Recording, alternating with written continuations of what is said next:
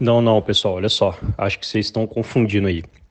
O, o negócio é simples. É quando você compra um ETF lá nos Estados Unidos, né, no qual esse ETF investe na Argentina, ele simplesmente vai comprar as ações lá que seguem um determinado índice, né? Vai lá comprar as ações e vai botar para dentro do fundo ETF. Só que esse fundo ETF ele não faz hedge cambial. O que, que ele deveria fazer? Ó, para a gente se proteger da variação que vai acontecer no peso argentino, a gente faz umas operações de hedge cambial, anula a questão da variação cambial e fica só com o rendimento do, da variação da, da valorização ou desvalorização das ações. Entendeu? Essa seria a jogada. Só que do, de todos os ETFs que eu pesquisei, só tem dois ou três, se eu não me engano, que investem na Argentina, não faz hedge cambial.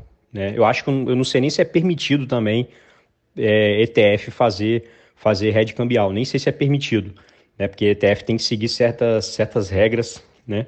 Mas aí, no caso, teria que pegar um fundo, um fundo de investimento comum, né? Provavelmente vai ter taxa administrativa, administrativa mais alta e tal, e, uh, e que faz gestão ativa, né?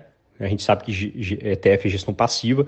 Vai lá selecionar as ações argentinas que ele acha interessante e aí provavelmente vai fazer um hedge, né? E aí, se, se você for comparar o desempenho dos dois, você vai ver lá que o fundo que fez o hedge cambial com certeza vai estar com um desempenho muito melhor do que o fundo que não fez.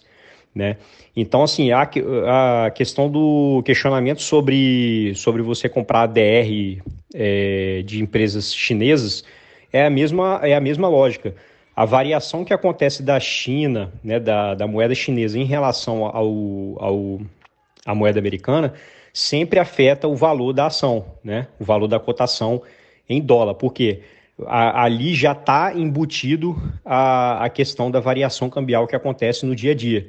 Né? A mesma coisa acontece né, com quem, por exemplo, compra BDRs, né? ou seja, empresas, é, é, empresas americanas dentro do mercado brasileiro, compra em reais. Não interessa se você está comprando em reais, você está na economia brasileira, investindo em reais, e a cotação do dólar vai afetar a cotação do BDR.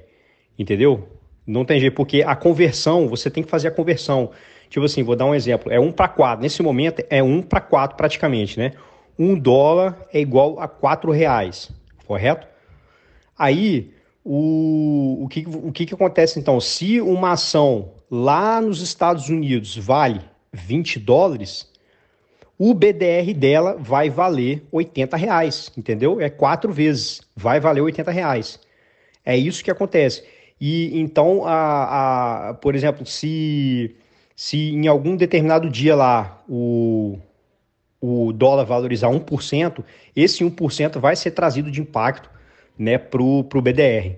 Né? E aí, obviamente, não quer dizer, porque você tem ali também a negociação do dia a dia, né, se, a valor, se houve valorização da ação ou não. Ou seja, você sempre vai ter dois fatores que vão afetar na cotação do BDR, que é a valorização cambial do dia ou desvalorização e a valorização da ação ou desvalorização da ação, entendeu? Você sempre tem essas duas variáveis influenciando no preço, né? Então, sempre que você está investindo né, em outra moeda, não importa se ela está em dólar, não importa se ela está na moeda nacional, sempre a variação do, da cotação entre os dois países envolvidos na questão vai afetar a cotação.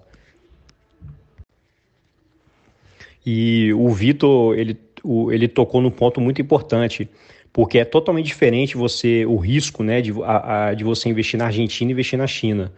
Né? Apesar da, da, da gente, ambos os casos, você poder sofrer com a variação cambial, mas a Argentina tá loucura, cara. A economia tá toda é, estraçalhada e tá indo pro buraco. A tendência com essa inflação disparando, a tendência é que a, a, a, haja uma desvalorização cambial ainda maior, né?